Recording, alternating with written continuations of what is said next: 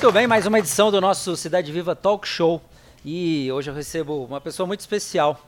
Ela que transformou o luto em luta após perder a sua filha por uma severa depressão. É, eu acho que a partir de agora a nossa entrevistada tem como missão poder ajudar é, jovens e famílias que passam por dificuldades, passam por problemas e que precisam de uma palavra amiga. Além do trabalho que ela já desenvolve na sua carreira brilhantemente aqui em toda a nossa região, ela agora tem essa missão de ajudar as pessoas.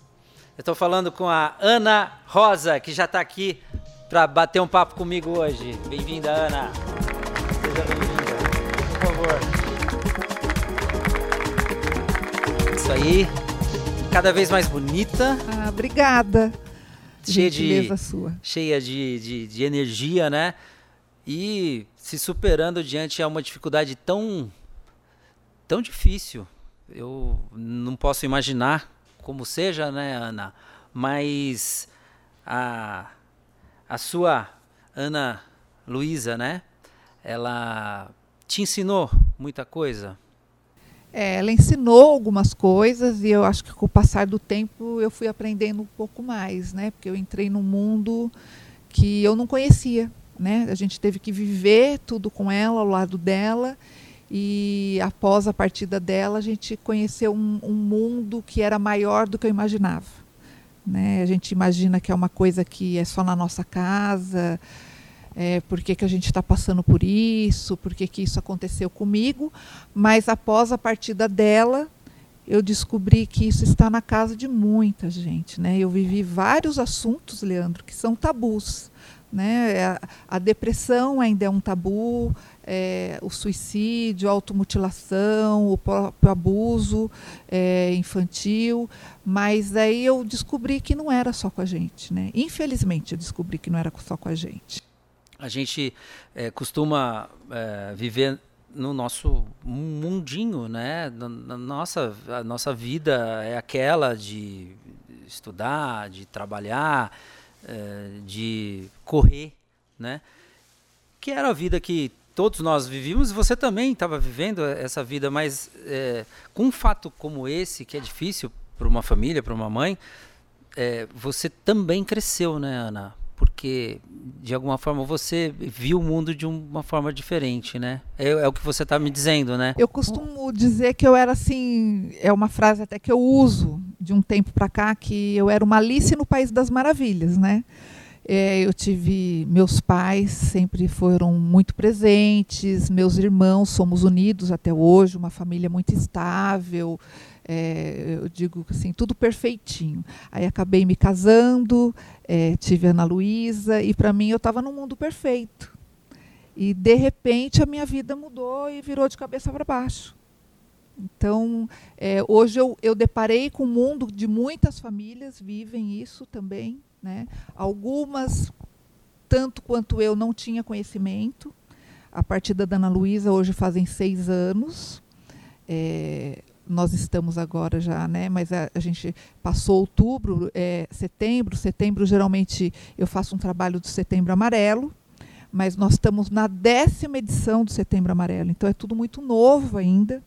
Quando a, a partida da Ana Luísa, a gente estava falando de suicídio, tinha redes de televisão que era é proibido falar sobre suicídio, né? Por que que, por que, que os, uh, os meios de comunicação, eu queria uma opinião tua, por que eles têm uh, receio, medo ou, enfim, uh, ainda é tabu eu falar acho de que, suicídio? Então, agora está tá abrindo mais, mas era proibido em algumas redes. Eu cheguei até a gravar é uma entrevista para uma rede de televisão e a jornalista depois me ligou e falou: oh, não vai ao ar porque nós falamos não só do abuso, nem, é, não só da depressão, mas usamos é, falar sobre é, suicídio. E aqui está proibido falar de suicídio. Hoje não é mais, mas isso até quatro anos atrás era. Né? É, porque eu acho que a informação errada. Nós podemos falar sobre suicídio.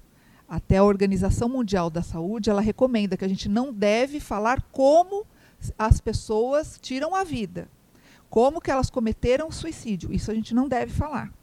Porém, falar sobre suicídio é saudável, sim, é levar informação, é prevenir que as pessoas tirem suas vidas, né? Olha, e, e, um, e um, trabalho importante que a gente, a gente vê cada vez é, mais é, é, necessário, infelizmente, porque uh, a gente percebe que a depressão é um dos fatores que pode levar a pessoa a, ao suicídio. E, e a gente não imagina como seja, né? Uh, o que, que você pode contar até para que pais, mães, uh, familiares, amigos uh, possam começar a observar nas pessoas que estão deprimidas até onde isso pode evoluir, quais são os aprendizados que você tem é, transmitido para as pessoas, Ana, e que você viveu com, na sua vida? A... Assim, conforme o tempo vai passando, a gente vai vendo várias campanhas surgindo e as pessoas falando mais do assunto. Isso é ótimo, né? Mas o que eu mais bato é que depressão é uma doença. E as pessoas ainda falam que é uma frescura, né? Porque a depressão ela tira toda a energia da, do, da pessoa que sofre de depressão. Então ela quer ficar quietinha no quarto dela, ela não tem vontade de sair, ela não tem vontade de trabalhar, e não é só a vontade, ela não consegue, ela não tem força, ela não tem energia para isso. Dizem então, que é a doença da alma, né? É, exatamente, né? A gente fala que é um câncer da alma, né? São frases aqui que eu vou falar na, durante a entrevista que você vai falar, nossa, é repetitivo, porque eu, eu penso assim, nossa, mas eu, eu fui a primeira a falar sobre isso. Mas eu ver a primeira assim, falar essa frase, mas não, é porque são frases que realmente traduz o espírito da, da pessoa que tem depressão. Então, falar que a depressão é, é uma, um câncer da alma. E a gente vê que são é, mitos, culturalmente nós não estávamos e não estamos ainda preparados para o que é a depressão e para lidar com o depressivo. É, é, existe uma outra metáfora também que é, às vezes é, é, um jeito de tentar traduzir o que seja a depressão, né?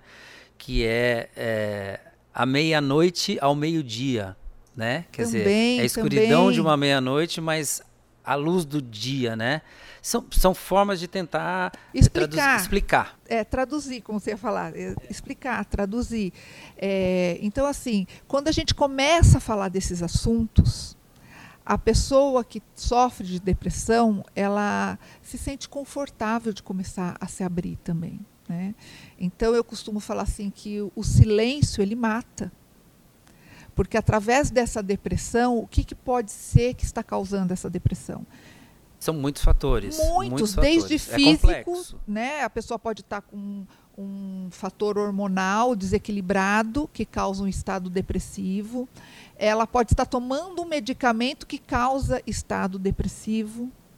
Ela pode estar com câncer, que pode estar causando depressivo, a, de, a, a, depressão nela. Ela pode estar com vários fatores aí de físicos que pode estar causando a depressão. Mas pode ser um trauma, pode ser uma situação que ela passou, que nem no caso da minha filha, que ela sofria de transtorno pós-traumático e a gente não sabia. Né? Você foi descobrindo tudo isso Exatamente. Aos, aos poucos. E as pessoas têm muito é, preconceito do médico que cuida da mente, que é um psiquiatra né? Ou psicólogo. A gente Junto, quer... às vezes, muitas vezes juntos, né? O psiquiatra é. e o psicólogo. Exato, né? no caso o... da Ana Luísa, eram os dois juntos. Então, assim, a gente não tem é, preconceito de sentir uma dor no peito e falar, ai, deve ser do coração, deixa eu procurar um cardiologista, né? Ai, tô com dor não sei aonde, vou procurar um médico. Mas se você tiver achar que você está com algum problema mental, você não vai no psiquiatra, porque as pessoas ainda têm esse, essa cultura de que psiquiatra é para louco. É, é, é, a pessoa tem... perturbada. E não é isso. Né? A gente tem que ter uma saúde mental também. Se você não está bem, se você está no estado de tristeza profundo, se alguma coisa está te incomodando, né? não está fazendo você raciocinar, é, você tem que ter saúde para isso. É saúde mental.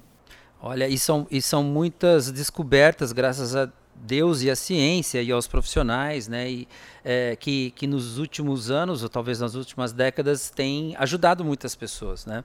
É, eu converso com a Ana Rosa Augusto, que está contando a sua experiência com muita coragem, com muito, com muito, eu diria com, com muito carinho para as pessoas, porque você se abrir assim, né, Ana? Contar, falar sobre é preciso muita fortaleza. Isso a Ana Rosa Augusto tem. E a gente no segundo bloco fala mais um pouco sobre depressão, sobre bullying, sobre jovens, sobre a vida. Daqui a pouco aqui no Cidade Viva Talk Show.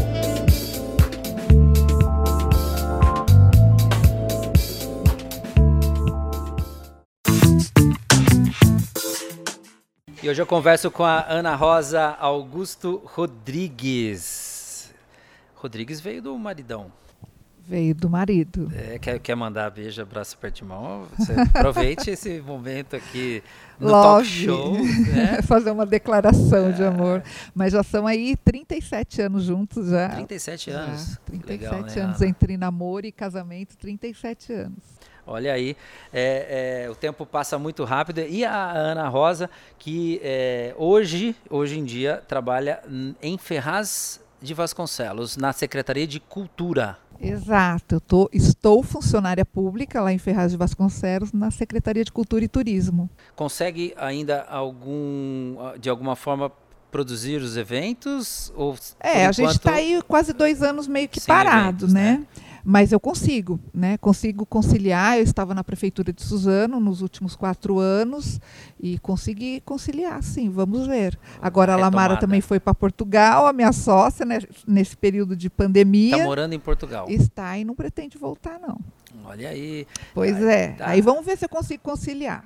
muito bem. Em primeiro bem. lugar é a minha empresa, né? Então, se eu conseguir, ótimo. Se não conseguir. a Ana que veio aqui para contar um pouco da, da sua experiência de vida com eh, um caso em família, sua filha, né, Ana? Passou por um- uma experiência traumática e, e com a depressão ela chegou ao, ao fim da vida, né? Eh, em que momento você percebeu essas diferenças, esse, esse eh, esse sofrimento, né, da, da sua filha. Eu queria que você relatasse um pouquinho e principalmente não para precisar re- você revive isso, né, Ana? Mas eu queria que as pessoas eh, pudessem eh, entender o que é isso e eh, alertar as famílias. É Como que foi que a gente começou a perceber? Na verdade, já estava físico, porque a Ana Luísa estava no último ano da faculdade dela e ela desmaiava, ela falava que estava com dor no peito, que ela tinha falta de ar e a gente viu o sofrimento dela físico. Então, a princípio, eu comecei a levá-la em médicos, levei no cardiologista, Vai primeiro Aí pelo físico, é, né? fez todos os exames, deu negativo. Ela foi no neuro, também fez vários exames, deu negativo. Levei ela no endócrino, podendo ser alguma coisa da tiroide, não sei, também deu tudo negativo. Quando a gente zerou tudo, só que eu falo isso, zerou tudo, isso daí já passou é, quase um ano. Aí foi quando a gente falou assim, deve ser psicológico.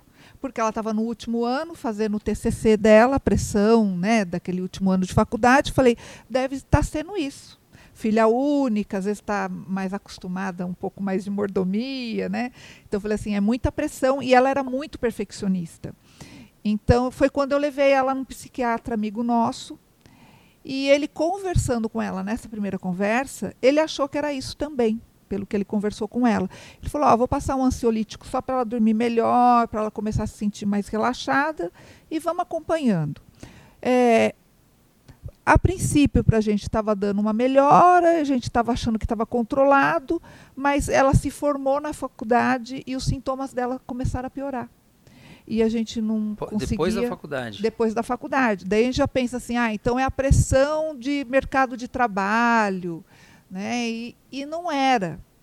É, e daí ela, ela mudou de psiquiatra, ela acabou tendo um acompanhamento de um psicólogo, porque ela pediu, ela falou que queria conversar, sentar, se abrir com alguém. Só que nessa, até ela achar a psicóloga que ela gostava, nós estamos falando aí de mais um ano e meio.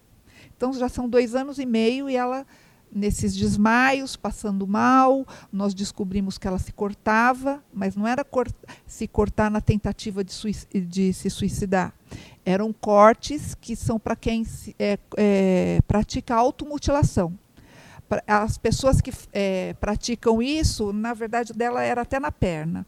É, é para sentir a dor do corte e, fala, e eles falavam que daí alivia aquela dor que você está sentindo na alma, porque a dor física é maior. Como se estivesse momentaneamente mais né, velho. fora, né? É, e os cortes dela eram bem profundos mesmo. Isso te assustava, né? Me assustava, porque é assim, eram cortes grandes e profundos mesmo. A, a, a, teria que levar ponto para você ter uma noção. E, e, e, no momento desse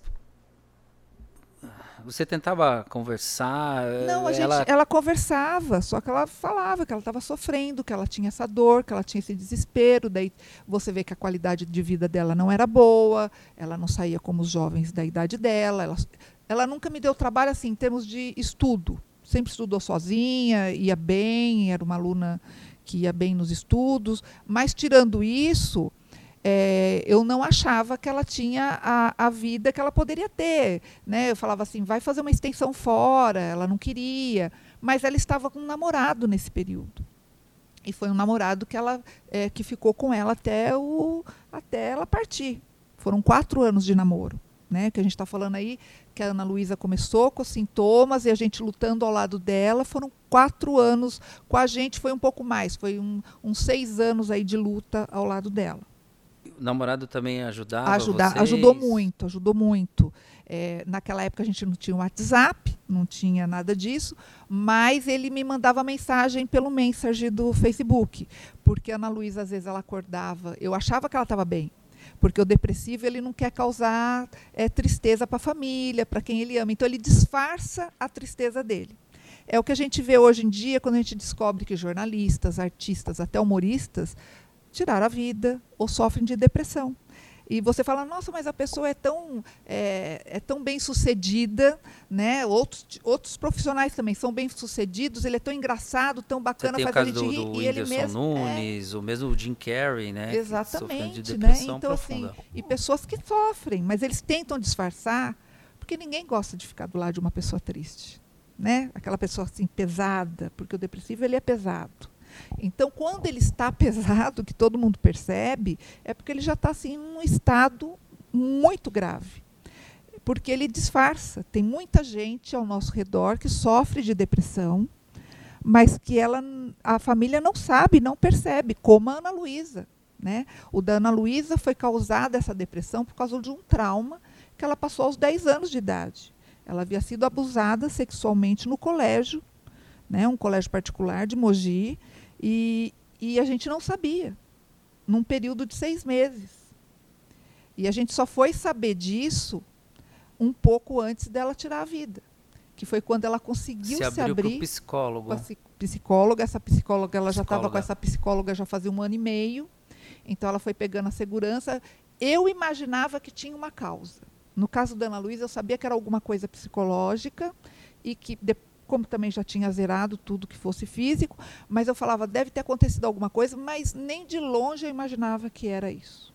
Eu imaginava que era alguma coisa ali, já dessa idade dela, de faculdade mesmo, né? Exatamente, mas daí você começa a ver como a mente humana ela é muito misteriosa. Ela conseguiu apagar isso da mente, Leandro Sérgio, durante um período. Então, quando eu faço uma retrospectiva da vida da Ana Luísa, ela dos 10 para os 11 anos dela de idade, ela mudou a forma de se vestir. Ela começou a se vestir mais masculinizada, roupa muito larga, é, eram umas roupas tipo que as meninas hoje de skate usam, mas que naquela época não se usava esse tipo de roupa. E eu respeitava porque eu achava assim que ela estava na pré-adolescência, eu achava que ela estava querendo achar um jeito, né, o estilo, um estilo dela. Né? É, né? Então eu, eu imaginava que era isso na minha cabeça de mãe. E não era, ela estava escondendo o corpo dela. Mas também na minha cabeça, na época, você conheceu a Ana Luísa já moça. Ela era uma menina, né, tinha um metro e meio, super magrinha, mignon. Então imagina ela com 10 anos, ela tinha assim, ela sempre teve a estatura é, de idade menor ela tinha uma estatura de uns sete anos de idade, né? Uma menina assim que não tinha, não era uma menina desenvol é, grande, né? Que tem às vezes o corpo já com 10 anos. Não, ela não tinha. Aquele então, corpo de mulher já. Então, para né? mim, não é que ela estava querendo esconder o corpo dela, é que ela estava é, encontrando um estilo dela. Quando ela teve, já estava com uns 15 para 16 anos, ela voltou a usar vestidos, mini saia, daí as roupinhas mais femininas e até mostrando um pouco mais do corpo dela. Então, na minha cabeça, era essa passagem de pré-adolescente para adolescente. E não era. Né? Mas assim, falar, ah, o comportamento dela mudou. Ela sempre foi uma menina de temperamento mais quieto, retraído, ela tinha as, as amigas dela, mas não era uma menina expansiva, sabe? De, a minha casa tá cheio de gente. Não, tinha as amigas pontuais que acompanharam a vida dela, né? Então, eu não detectei esses sinais. E depois ela foi fazer faculdade de moda, ela tinha já para a época um estilo dela próprio, cabelo branco, né, piercing, que naquela época não era ainda muito comum, né, muita tatuagem. Mas eu respeitava, achava assim, para ela combinava, achava bonito até. Ela sempre e, teve o estilo dela. É, também. e ela foi fazer faculdade de, de moda, moda aqui então também tem tudo a ver. Tem essa né? atitude né? da moda, é, da, da, da, Tinha tudo a ver. É, mas não era. Na verdade, ela tentava se camuflar, né, do jeito dela. Então a gente, quando eu comecei a, a falar, quando a Ana Luísa é, faleceu, uns 15, 14 dias depois, eu fui no meu Face, que tinha uns 200 e poucos seguidores, que eram pessoas que me conheciam, assim como você, que me conhece né, desde sempre. E daí eu me senti, é, porque ninguém entendeu por que, que ela tirou a vida dela. Então as pessoas ficaram assim, porque quem via ela no dia a dia não notava que ela, né, que ela estava doente, porque depressão é uma doença. Não sabiam que ela tomava medicamento, né, não sabiam que a gente passava dentro de casa com ela, porque ela proibia, ela tinha vergonha de ter depressão. Então ela falava assim que não queria que ninguém soubesse. Então quem que sabia? Meus irmãos, porque frequentava minha casa, minha mãe, nem meus sogros sabiam. É, e dois casais de amigos nossos, porque a gente frequentava muito a casa e eles também, então eles chegaram a presenciar algumas vezes dela tá triste, chegaram a ver os cortes dela na perna, entendeu? Então não, não deu para esconder. Mas do resto a gente também escondia. Então eu não, eu não tinha qualidade de sono também, porque a gente mora em apartamento, eu com medo dela se cortar, é, e mesmo de tentativas que ela já tinha tido antes de suicídio, é, se eu escutasse um barulho no quarto dela, eu levantava. Eu já tenho sono leve, mas eu pulava da cama, então eu não dormia direito, né?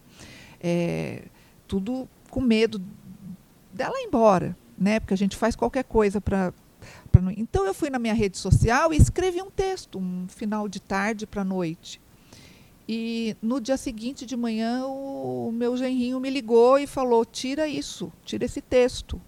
E nesse texto, é, não foi um texto nem pensado no que eu estava escrevendo, eu escrevi o que tinha se passado naquela época com a Ana Luísa. Que ela tinha ido, no, que a gente tinha levado elas no, nos médicos, que a gente descobriu que tinha sido um trauma que ela tinha passado, e que infelizmente, quando voltou tudo isso na mente dela, a gente não conseguiu não deu. Tem, não conseguimos salvá-la. Então, o que, que a gente detectou? Na verdade, quando ela começou a ter essas síndromes dela, vamos dizer, de pânico, é que ela estava com o namorado dela, sério. Foi quando ela começou a namorar. Ele quis ter maior intimidade com ela, e ela, daí ela lembrou o que ela tinha passado na infância, e isso ela entrou num parafuso. Né? Ao mesmo tempo que ela gostava do namorado, ela foi lembrar o que ela passou na infância, do abuso que ela teve.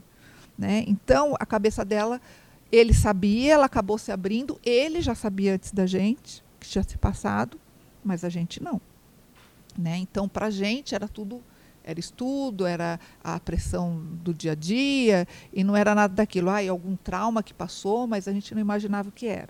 Então, seis meses antes é que ela se abriu com essa psicóloga e contou, e ela foi lembrando tudo. Era um menino de 16 anos, porque ela estava já na quinta série, ela era adiantada nos estudos, e o menino já era mais velho, é, que frequentava aquela escola.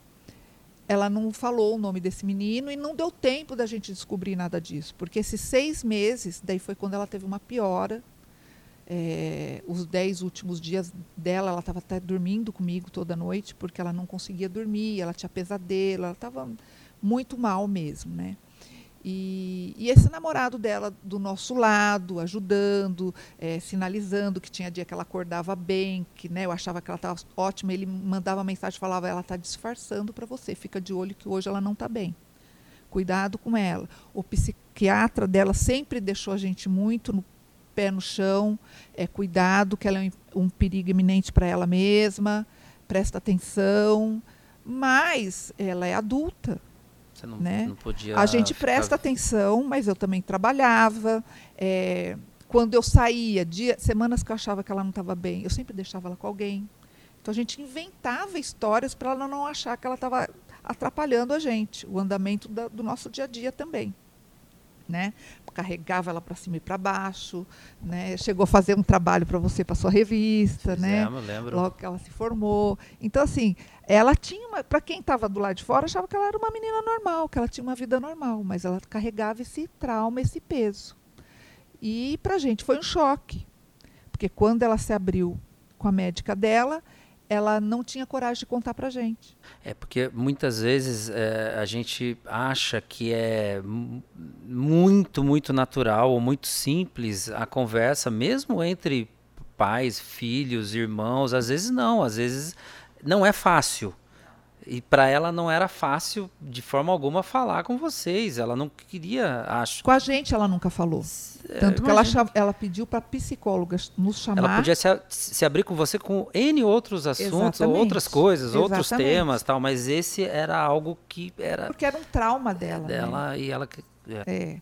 Olha só, Ana, eu quero te agradecer demais é, pelo que você tem capacidade de articular contando, né, mesmo num, num caso tão difícil para uma mãe, é, ajudando outras pessoas. Eu acho que esse programa foi para vocês que, que, de todas as idades, não é?